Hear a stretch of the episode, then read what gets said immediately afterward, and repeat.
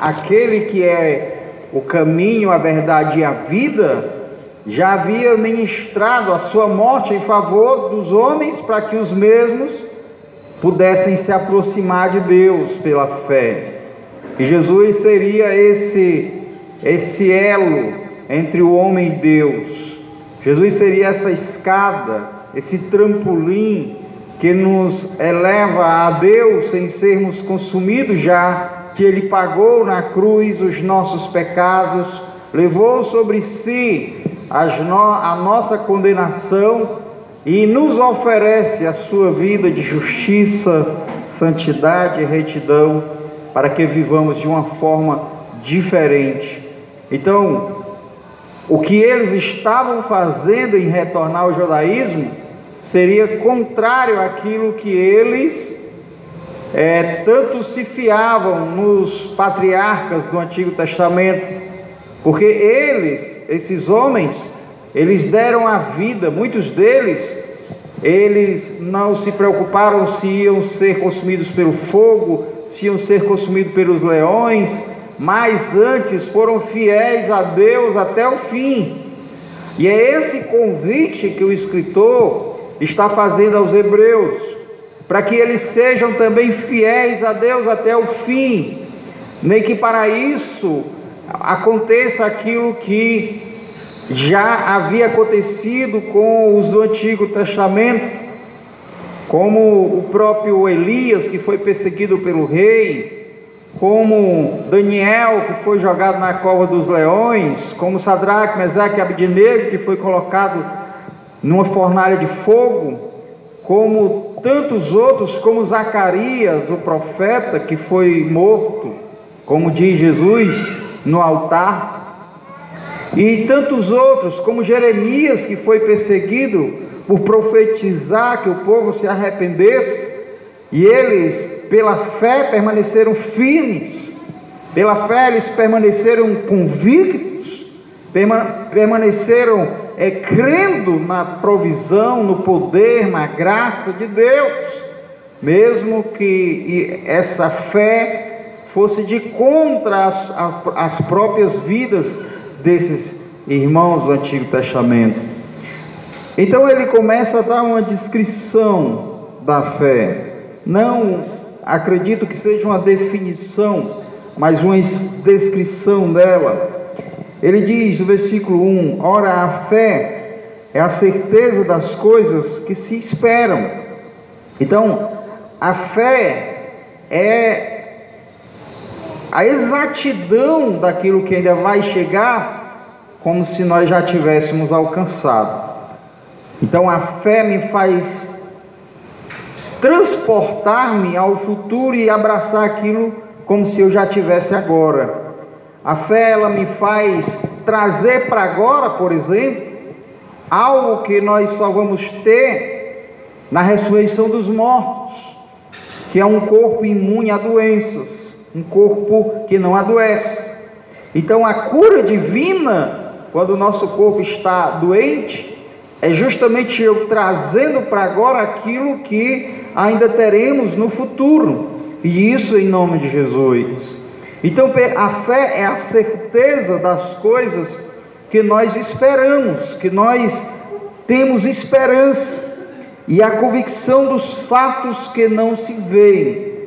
Então eu tenho tanta convicção de que o arrebatamento ele virá, que isso interfere na minha vida hoje. Ou seja, nós devemos viver uma vida nessa expectativa da vinda de Cristo. Por quê? Porque nós temos certeza que Ele vem. Essa certeza, mesmo sem nós vermos o futuro, ela está em nosso coração pela fé, pela promessa dele de, de que Ele disse que viria outra vez, pela promessa da palavra de Deus que a, a trombeta vai soar e os mortos ressuscitarão em Cristo e nós, os vivos, seremos transformados, e juntos subiremos ao encontro do Senhor nos ares.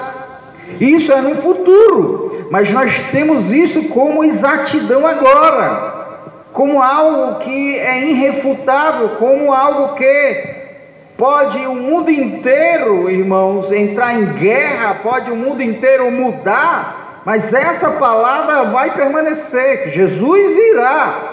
Por que, que nós temos tanta certeza pela fé? Porque nós cremos pela fé que Ele é o Filho de Deus. Nós cremos que Ele foi morto e ressuscitou. E nós cremos que tudo aquilo que Ele falou, para nós é um decreto. Para nós aconteceu o que ele profetizou e ainda vai acontecer aquilo que ainda não ainda não é um fato consumado e vai acontecer. Então, por que que nós acreditamos que haverá um arrebatamento? Porque ele diz. E porque cremos que ele é o filho de Deus. E se ele é o filho de Deus, a palavra dele tem que ser levado a sério nós não podemos estar distraídos sem a esperança que Ele nos trouxe pelas Suas promessas, pela Sua palavra. Então, essa palavra, essas promessas, elas têm que trazer ao nosso coração certeza de fé, e essa certeza de fé tem que trazer em nós esperança, tem que trazer calmaria, serenidade ao nosso coração, na certeza que tudo vai passar e que Jesus virá buscar o seu povo quando a trombeta soar. Então, pela fé, ele diz: os antigos obtiveram bom testemunho. Se você observar o versículo de número 2 diz: os antigos obtiveram testemunhos pela fé. Aí no versículo 4 ele diz: pela qual obteve também no caso de Abel testemunho de ser justo. Aí no capítulo, no versículo 5 ele diz: obteve testemunho de haver agradado a Deus, no caso de Enoque. Então note que, como é que o, o homem agrada a Deus? Como é que o homem tem um bom testemunho diante de Deus? Ele diz aqui: é pela fé, é quando ele acredita nesse Deus. Ele diz aqui no versículo mais abaixo, no versículo de número 6, ele diz que é impossível agradar a Deus sem a fé. Ou seja, queremos nós termos bom testemunho diante de Deus, então creia. E quando é que nós não agradamos a Deus e não vamos ter bom testemunho diante de Deus? Quando somos incrédulos. Quando começamos a duvidar das suas promessas, da sua palavra. E para duvidar das promessas de Deus, da palavra de Deus, não é necessário que nós venhamos dizer com a nossa boca que estamos com dúvidas a respeito de algo que Ele prometeu na Sua palavra. As nossas ações muitas vezes elas mostram a falta de fé. As nossas ações muitas vezes nos faz dar mau testemunho e não bom testemunho diante de Deus. A nossa falta de fé, ou seja, a nossa incredulidade, muitas vezes ela é a motriz do nosso coração, da nossa força, do nosso dia a dia, das nossas decisões. E quanto mais incredulidade há no nosso coração, mas as nossas ações e as nossas decisões serão contrárias àquilo que agrada a Deus. Por isso que não é necessário ou não é necessário que você diga com a sua boca que não creia. O testemunho vai dizer, porque aqui quando estes alcançaram bom testemunho, a Bíblia está dizendo que é porque eles creram é a manifestação da fé, é o bom testemunho. Assim como o batismo no Espírito Santo, a manifestação dele é o homem cheio do Espírito Santo e pregando a palavra com autoridade, com intrepidez e adentrando nos dons espirituais, assim também a fé, o, é o, o bom testemunho é a consequência da fé. Quando o homem crê na palavra de Deus, nas suas promessas, as mudanças na sua vida, elas acontecem. Ele, as suas decisões são em função da sua fé. E essas decisões é que te faz ter um bom testemunho diante de Deus. Então, meus irmãos, a fé é algo dentro de nós. É algo que é, experi é, é, é, é experimentável. Não é algo que nós aprendemos com a mente. É algo que confiamos com o coração é algo que está disposto em nós, aquilo que Deus prometeu. Então, Deus, meus queridos irmãos,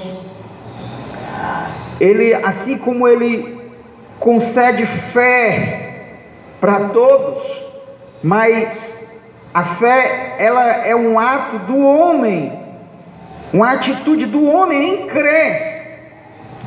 Deus ele não crê por nós. É preciso que nós creiamos, embora a fé venha dele, mas nós é quem cremos. Assim como os olhos que ele nos dá, é ele que dá, mas quem vemos somos nós. Então, da mesma forma, a fé, ela está à disposição de todos nós, mas é no íntimo que nós cremos, no nosso interior é que vem a confiança nas promessas de Deus. E essa atitude de crer dentro, ela extravasa para fora. Por isso que aqui ele está dizendo, no versículo de número 1,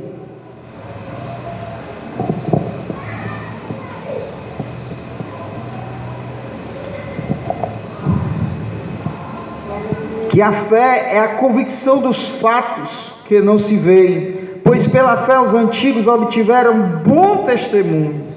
Então, o bom testemunho foi por conta da fé que eles tiveram. O testemunho é o nosso procedimento diante das promessas de Deus, como é que nós reagimos. E aí nós vamos ter bom testemunho ou um mau testemunho, dependendo se cremos ou se descremos, ou se somos incrédulos. Então ele dá o bom exemplo, o bom exemplo, como ele deu os maus exemplos no capítulo 4 dos hebreus que morreram no deserto por conta da incredulidade, aqui ele está dando o bom exemplo de irmãos que perseveraram até o fim e obtiveram com isso testemunho de agradar a Deus. No versículo de número 3 ele diz: Pela fé entendemos que foi o universo formado pela palavra de Deus, de maneira que o visível veio a existir das coisas que não aparecem. Então, pela fé, nós acreditamos que o universo veio da palavra de Deus e não de uma explosão, de um Big Bang. Pode até ter surgido de um Big Bang, mas o Big Bang de Deus e não aquele que os homens apresentam, né? Porque quando diz lá no início, em Gênesis, haja luz, então houve luz, e eu creio que aquela luz, que ele não estava falando de nenhum astro, aquela luz pode ter sido essa explosão de, do Big Bang provocado pela palavra dele, porque os cientistas dizem que o Big Bang ele existiu, porque o universo está em expansão. Se ele está em expansão, é porque um dia ele esteve contraído. Sim, mas quem foi que contraiu isso? De onde veio isso que estava contraído? Por isso que aqui ele diz: o universo, pela palavra de Deus, foi formado de coisas invisíveis Versículo 3: Entendemos que o universo foi formado pela palavra de Deus, de maneira que o visível veio a existir das coisas que não aparecem. Ou seja, o que é que não aparece? Os átomos. Então, do, dos átomos, das partículas, veio o universo, pela palavra de Deus. E é Deus quem sustenta tudo isso. É Deus quem sustenta. Então ele diz que pela fé nós acredit devemos acreditar que o universo veio pela palavra de Deus.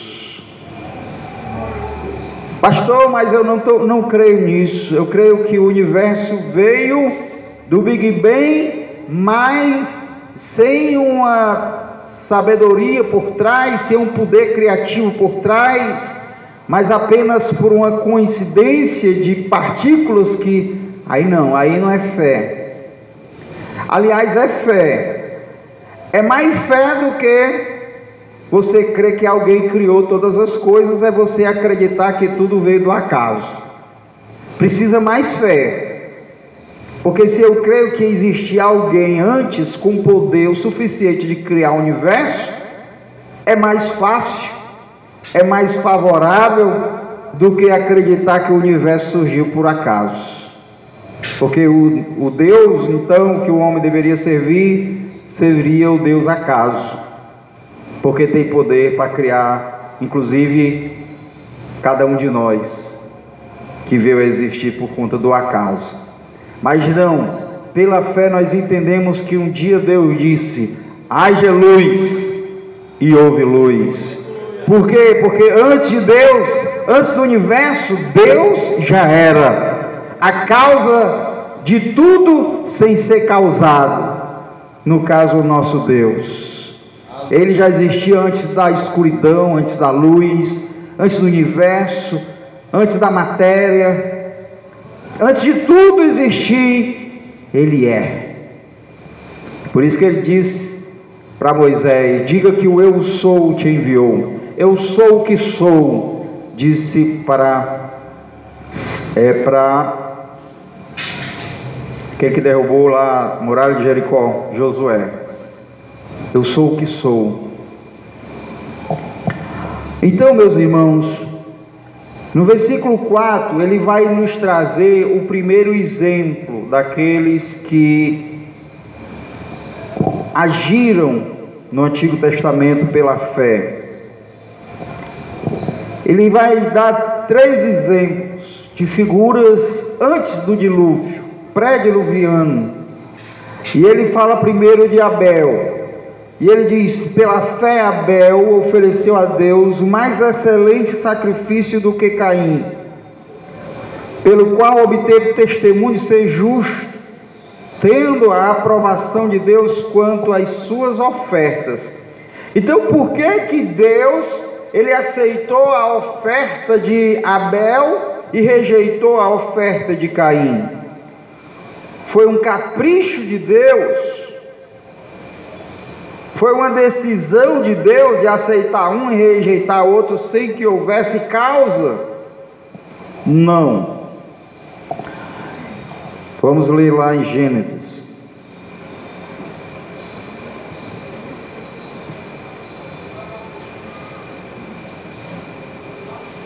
Gênesis capítulo de número 4.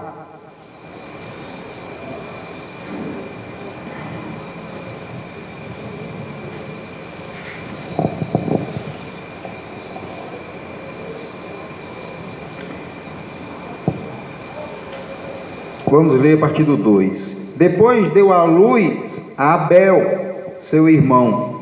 Abel foi pastor de ovelhas e Caim, lavrador.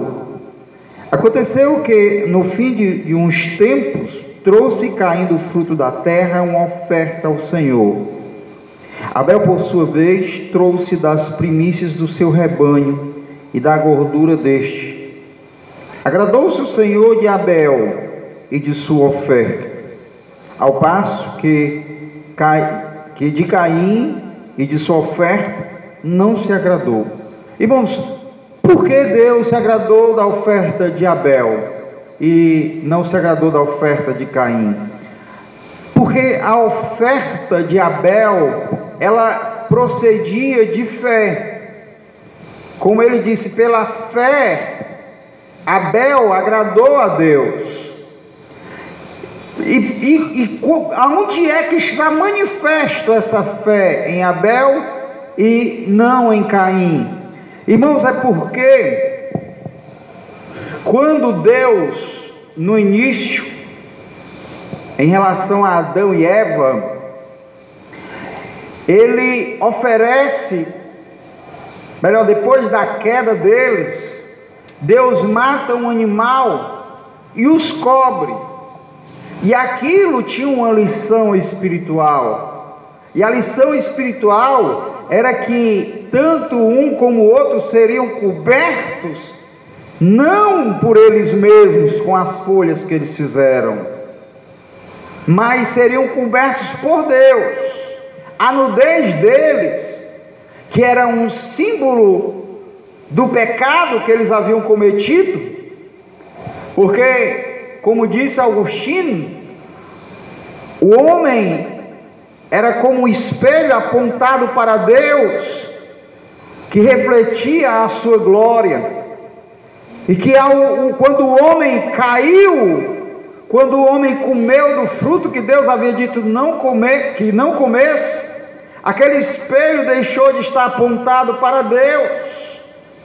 E então o homem deixou de refletir a glória de Deus. Por isso que a Bíblia diz: todos pecaram e destituídos estão da glória de Deus.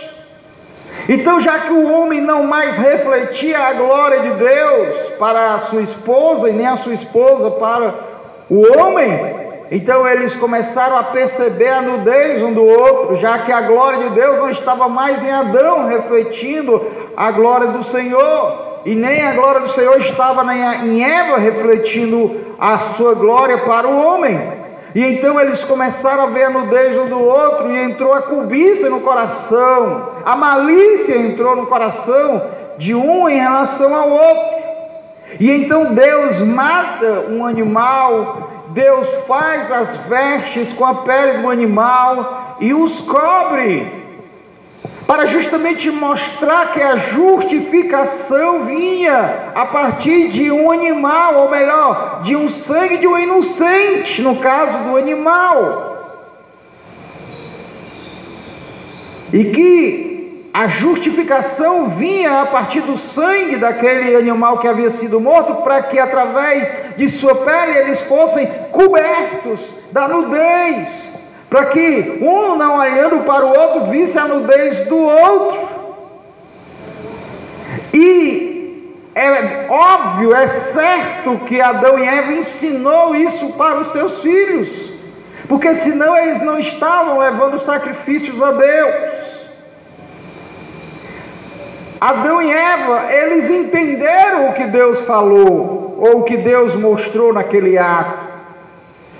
Mas só que Caim não entendeu, é melhor ele não houve fé em seu coração para que aquilo fosse da forma como lhe foi apresentado. E Caim oferece do fruto da terra, simbolizando que ele tinha trabalhado, ele tinha arado a terra, como o próprio Deus havia dito: do suor do teu rosto vai tirar o teu sustento. E ele trabalhou, trabalhou, e depois de todo o seu labor, ele pega ali aquele alimento e leva a Deus os cereais como fruto do seu trabalho. E por que Deus não se agradou? É porque Deus queria ensinar para Caim, queria ensinar para Abel que a salvação, a justificação, o homem seria coberto não por algo produzido pelo homem, não pelo labor do homem, não pelo esforço do homem, Deus iria se agradar, mas pelo sangue daquele, daquele cordeiro que havia sido imolado. Esse cordeiro que havia sido imolado, o sangue dele, sim, Deus se agradara do homem e o recebera para si. Abel entendeu, matou um animal que dele não havia trabalho. O, a ovelha pariu o animal, a ovelha cresceu, ela comeu do alimento, ela cresceu, e então ele mata o animal e oferece a Deus, como diz: Senhor, eu não tenho que te oferecer com o meu próprio trabalho. Eu não tenho que te oferecer, Senhor, com as minhas próprias forças produzidas por mim mesmo, mas eu te ofereço esse cordeiro como algo que veio de ti mesmo, foi, foi o Senhor quem criou esse cordeiro. Então recebe, Senhor, como algo que seja agradável a ti, Senhor, para que tu use de misericórdia comigo. Meus irmãos, essa era a intenção. Por quê? Porque antecedia isso a fé de que aquele animal, o sangue derramado, viria para a expiação da sua culpa, e isso apontava para o Cristo de Deus, o Filho de Deus, que é o Cordeiro, queria ser imolado por nós, iria dar vida na cruz por nós, para a nossa salvação, de modo que ele foi agradável a Deus, assim como nós somos agradáveis a Deus, quando confiamos em Cristo, com a única solução para a nossa vida, meus irmãos, pós-morte, a única solução para nós é Cristo Jesus, a esperança da glória. Não há esperança para nós. Por isso que essa fé salvífica, ela brota em nós para justamente nos desapegarmos de toda a confiança vã que temos em nós mesmos e naquilo que nós podemos produzir para Jesus. Se você acha que pode produzir alguma coisa a Deus por si mesmo e isso ser agradável a Deus, eu digo você, você está enganado e você está se aproximando de Deus da forma como eles que estavam negando Cristo Cristo e voltando para o judaísmo, e isso não procede da fé que a Bíblia fala, da fé genuína. A fé genuína leva-nos a Cristo Jesus, dispondo de tudo que nós temos de confiança vã, e passamos a confiar inteiramente, meus amados irmãos, exclusivamente em Cristo Jesus, para a nossa salvação pessoal, porque sem Ele não há perdão pelo meu pecado que eu cometi, sem Ele não há salvação para nenhum de nós. Sem Ele, todos nós estamos perdidos e vamos para a eternidade, apartados de Deus, como foi Caim. Que não houve lugar para ele, porque não foi antecedido de fé. Não houve lugar, Deus ainda disse para ele: Caim, caso tu proceda bem, tu não serás aceito. Isso se contrapõe à doutrina do calvinismo, que diz que Deus determinou os que vão para o céu e os que vão para o inferno. Porque se Deus disse para Caim, Caim, se tu proceder bem, não é certo que tu vai ser aceito. Deus seria, irmãos, como é que nós podemos dizer? Seria sarcástico com Caim. Se Deus, se Deus tivesse criado Caim para ser condenado, passei incrédulo, e Deus dizer para ele: Caim, se tu proceder bem, tu não vai ser aceito, Caim, eu não vou te aceitar. Como se caso houvesse calvinismo e Deus tivesse predestinado ele para a condenação, como é que Deus ia dizer isso? Mas Deus não predestinou ninguém para ir para o céu nem para o inferno. Deus concede a fé a todos. Agora quem crê foi Abel e Caim rejeitou crer naquilo que Deus havia ensinado através de seus pais. Assim nós também, irmãos, todos os dias nos é pregada a palavra da fé, todos os dias nos é anunciado o evangelho da salvação, todos os dias o Cristo de Deus, ele se revela através da sua palavra. Mas quem deve crer somos nós. Nós é que devemos crer nesse Messias que veio para nos salvar, no Filho de Deus que veio e foi para a cruz em nosso favor. Nós, o nosso coração tem que se apegar pegar isso, sem se desviar nem para a direita nem para a esquerda, mas olhar firmemente para Ele que é o autor e consumador da nossa fé. Do contrário, não há lugar de salvação para nós. Do contrário, não há lugar de arrependimento para nós. Se nossa fé não for uma fé inabalável em Cristo Jesus. Aleluia. O crente pode até esfriar na fé, mas nunca abandonar a fé. Porque se ele abandona a fé, é um apóstata. E ele está então perdido para todo sempre. Então, voltando para o texto.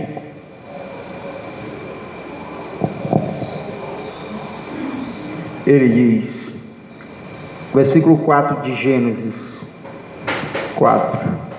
Abel, por sua vez, trouxe das primícias do seu rebanho e da gordura deste. Agradou-se o Senhor de Abel e de sua oferta, ao passo que de Caim da sua oferta não se agradou. Irou-se, pois, sobre a maneira Caim e descaiu-lhe o semblante. Então lhe disse o Senhor: Por que andas irado? E por que descaiu o teu semblante? Se procederes bem, não é certo que serás aceito. Se todavia procedes mal, eis que o pecado jaz à porta, o seu desejo será contra ti, mas a ti cumpre dominá-lo. Deus ainda instruiu ele. O pecado está à tua porta, está no teu coração, mas cumpre a ti dominar esse pecado, dominar essa vontade, dominar essa falta de fé, essa incredulidade, essa atitude de não trazer um bom testemunho, porque é uma atitude de quem não tem fé. Procedas bem, Caim. E qual era o procedimento que Deus estava querendo dele? Fé. E até a submissão, porque aqui ele ficou irado com Deus, ficou ressentido com Deus. Como tem muitos crentes que estão dessa forma. O pecado na porta, no coração. E então eles começam a ficar ressentidos com Deus. E começam a se afastar de Deus, reclamando de Deus em tudo. Isso é mostra que o pecado está à porta. E da mesma forma como Deus advertiu a Caim, ele adverte a nós também. Cumpre a nós dominar Muitas vezes essa raiva, essa ira, essa angústia, essa insatisfação, essa falta, essa falta de entrega e de confiança em Deus. Não é à toa que nós vemos tantos crentes ansiosos, cheios de perturbações, que é justamente a ausência da fé, a fé viva, a fé eficaz, a fé que nos faz estar alegre na presença de Deus, independente da circunstância, a fé que nos dá a garantia que nós vamos ter vitórias em nome de Jesus, que nós vamos prevalecer em nome de Jesus que mesmo as coisas ruins, mas no final Deus se levanta e nos dá vitória, como disse para Jó. Aleluia. Glória a Deus. Mas o que nós não podemos é deixar de confiar em Deus. Confie no Senhor. E então toda a sua angústia, toda a sua insatisfação, ela vai dar lugar a uma satisfação perene e constante na presença de Deus. E não tem coisa melhor, irmãos. Não tem coisa melhor. A pior coisa que existe é nós andarmos ansiosos. Como Jesus disse, vocês não podem acrescentar um côvado à vida de vocês. Vocês não podem acrescentar dois minutos sequer a mais à vida de vocês, além daquilo que já está escrito. Então, se ninguém pode acrescentar nada, por que então está ansioso, preocupado com tantas coisas? Então, aquele que confia no Senhor, não é que os problemas somem, não, mas pelo menos ele tem esperança, ele tem convicção que tudo no final vai dar certo, para a glória do Senhor. Lá em Hebreus, continuando, ele diz assim: Pela fé, Enoque, versículo 5: Pela fé, Enoque foi trasladado para não ver a morte. Não foi achado, porque Deus o trasladara pois antes da sua trasladação obteve testemunho de haver agradado a Deus. De fato, sem fé é impossível agradar a Deus. Note, irmãos, que Enoque é um personagem do Antigo Testamento e que ele teve muitos filhos. Se não me falha a memória, 11. Vivia também na agricultura. Aí eu pergunto: como é que um cidadão que cria 11 filhos da agricultura, um cidadão desse consegue andar com Deus e sustentar a sua família toda família grande, trabalhando o dia todo e ainda andando com Deus. Às vezes, irmãos, nós damos muitas desculpas que o nosso trabalho nos faz afastar de Deus. Mas aí isso é desmentido nesse, nesse caso, nesse exemplo da Bíblia de Enoque. Pois Enoque criou sua família e ao mesmo tempo ele andava com Deus. Irmãos, Enoque andava tanto com Deus que Deus o tomou para si, que o arrebatou para si. E o texto lá de Gênesis diz: E Enoque já não era mais, porque Deus o tomara para si. É como se a Bíblia estivesse dizendo que, que Enoque se perdeu em Deus que Enoque já não era mais, porque Deus o tomou para si. Então, meus amados irmãos, é possível, com todos os nossos afazeres, que são muitos, nós andarmos com Deus. Mas sabe como ele fez isso? Tendo uma rua de filho para criar, e tendo o dia todo para trabalhar, e ainda andar com Deus, ele fez isso pela fé.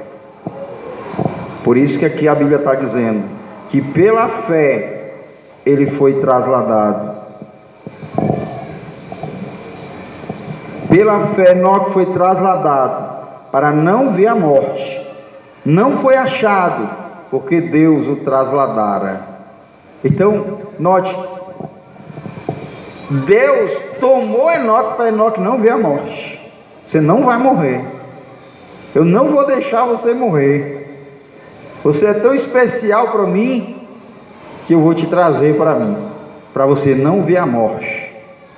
E então ele leva Enoque para si. Por quê? Porque ele agradou a Deus. E o que é que a Bíblia está dizendo aqui? De fato, sem fé é impossível agradar a Deus. Olha o que ele está dizendo. De fato, sem fé é impossível agradar a Deus. Porque é necessário que aquele que se aproxima de Deus creia que Ele existe e que se torne galardoador do que? Dos que o buscam. Então, ele está dizendo, irmãos, que é necessário que aquele que se aproxima de Deus creia que Ele existe. Crer que ele existe como? Do modo que a Bíblia nos mostra que ele existe. Nós não podemos acreditar em Deus de qualquer modo. Tem que ser o modo como a Bíblia nos afirma que ele existe. E como é que ele existe? existe na forma de Pai, Filho e Espírito Santo. Que o Pai planejou a nossa salvação que o Filho executou essa salvação e que o Espírito Santo aplica essa salvação em cada um dos nossos corações. Eu tenho que crer nisso, porque se eu não crer nisso, então eu estou perdido. Porque não é o Deus da Bíblia que eu estou crendo, não é o Deus da Bíblia que eu estou me aproximando. Eu estou me aproximando de qualquer entidade, menos do Deus da Bíblia, porque o Deus da Bíblia, ele é triuno. E está dizendo aqui, e ele é galardoador dos que o buscam. Ele concede galardão aos que o buscam. E a questão é: nós temos buscado a Deus, nós temos andado com Deus, nós tendo, temos dado bons testemunhos diante de Deus, nós temos manifestado nossa fé. A nossa fé, ela tem sido motriz das nossas decisões. A nossa fé, ela nos tem dado diante de Deus graça a ponto dele nos galardoar.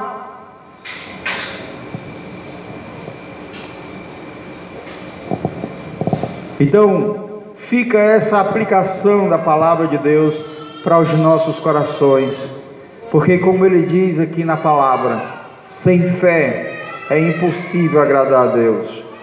Meus irmãos, como ele diz aqui, quando nós nos aproximamos de Deus, Ele é galardoador dos que os fazem isso. Mas ele diz que Enoque buscou a Deus, que Caim também buscou a Deus, mas um buscou a Deus sem fé e o outro com fé. Um agradou a Deus e o outro não. Um foi a Deus oferecendo aquilo que pelo, pela qual o seu coração, a sua fé lhe dizia que o fizesse, e o outro não. O outro, ele não agradou a Deus porque de alguma forma ele queria na oferta se envaidecer, se engrandecer. O que eu quero dizer é que o que deve mover nossa aproximação a Deus deve ser a fé, o crer. Se não for, irmãos, estaremos pecando. Eu me lembro nessa semana, uma senhora chegou para mim e disse: Irmão, por favor. Aí eu cheguei até ela e ela disse assim para mim: Uma irmã me ensinou que se eu fizer sete jejuns, então eu vou receber uma graça que eu tanto estou desejando e querendo. Isso é verdade? Eu faço isso? Eu disse: Me diga uma coisa, por que Deus iria se agradar da sua fome? Por que Deus iria se agradar de você se afastar do alimento? Por que, que você faria isso? Para me receber minha bênção. Então você acha que Deus, nós podemos barganhar com Ele? Eu te ofereço isso e tu me dá aquilo outro? Você acha que é assim? Deus ele precisa desse seu jejum a ponto de te dar outra coisa? Disse não. Deus quer a sua vida. Deus quer que você entregue a sua vida, confie nele inteiramente, incondicionalmente. A senhora entrega a sua vida a ele? Ela, não, não é isso não. Disse, Deus quer a sua vida. Depois que você entregar a sua vida, é óbvio que você vai jejuar, mas você não vai jejuar para obter alguma coisa. Você vai jejuar para agradar a Deus, dizer, Senhor, eu estou querendo comer, mas a fome é, eu estou querendo comer e a fome é grande. Mas eu vou deixar o alimento de lado, a vontade do meu coração de lado e vou ouvir a tua voz, que para nesse momento para mim é mais importante do que o meu jejum ou do que o meu alimento. Aí sim, esse jejum é um reflexo da piedade, do coração desejoso de ouvir de Deus. Então, não é, irmãos, que o homem não busque a Deus, os homens buscam a Deus, mas da maneira errada, com a motivação equivocada. Nós devemos buscar a Deus como a Bíblia diz, porque Ele é Espírito, Ele é Espírito e todos aqueles que o buscarem devem fazer em Espírito e em verdade. É assim que o homem tem que buscar Deus. É assim que o homem tem que se aproximar de Deus. É crendo naquele pelo qual é o nosso mediador entre nós e Deus. Porque se nós formos direto a Deus, nós seremos expulsos da sua presença. Porque os nossos pecados estão lá. Mas se nós formos a Jesus como nosso Salvador, teremos expiação da nossa culpa, então nós vamos a Deus como se nunca tivéssemos pecado e seremos por Ele aceitos. Essa é a forma correta e a motivação correta. Amém, igreja? Vamos fazer uma pequena oração em nome de Jesus. Querido Deus e eterno Pai, te dou graças, Senhor, pela tua palavra, pois ela, meu Senhor, ela nos adverte, Pai, em relação à nossa fé, para que não sejamos, meu Deus, negligentes, Pai, em relação a ela. Que haja, meu Deus, em nós a fé genuína, a fé verdadeira, Senhor, as motivações corretas, Pai, os desejos de te agradar que sejam corretos, Pai, a forma também correta, Senhor. Meu Deus, nos aceita em tua presença, pela fé, Senhor. Nos conceda, Senhor, a fé verdadeira, Pai. A fé que vem da, tua presença, do céu, vem das tuas mãos. Ó Deus, abre os nossos olhos de forma correta para ver, Pai, a verdade, meu Deus, e para ver a nossa situação, Senhor para que nós venhamos nos arrepender dos nossos pecados, Pai, e aceitar o Cristo, Pai, que é o capitão da nossa salvação de verdade, Senhor. Ó Deus, tira todo o engano do nosso coração, tira, Senhor, de nós toda a confiança vã, Senhor, tira toda a dúvida do nosso coração, meu Deus, toda a insatisfação, toda a perturbação do nosso coração, fruto de um coração incrédulo, meu Deus. Oh Senhor, nos conceda fé e nos conceda, Senhor, o benefício, Pai, ó oh, Deus, através da fé, de termos, Pai, tranquilidade, Senhor, de termos regozijo, Pai, refrigério, Senhor, em Cristo Jesus, nosso Senhor. Assim, meu Deus, eu te agradeço, Pai Conceda, Pai, confiança, Pai, aos nossos corações, a tua igreja, Senhor, em nome de Jesus. Amém. Que Deus abençoe a sua palavra em nome de Jesus. Queria só dar um aviso, irmãos. Domingo nós temos um culto lá no Metrópole, às três horas da tarde.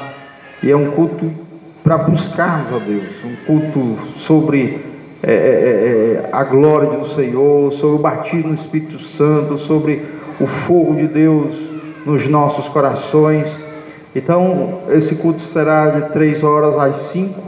Se os irmãos desejarem participar, os irmãos se sintam convidados em nome de Jesus. Glória a Deus.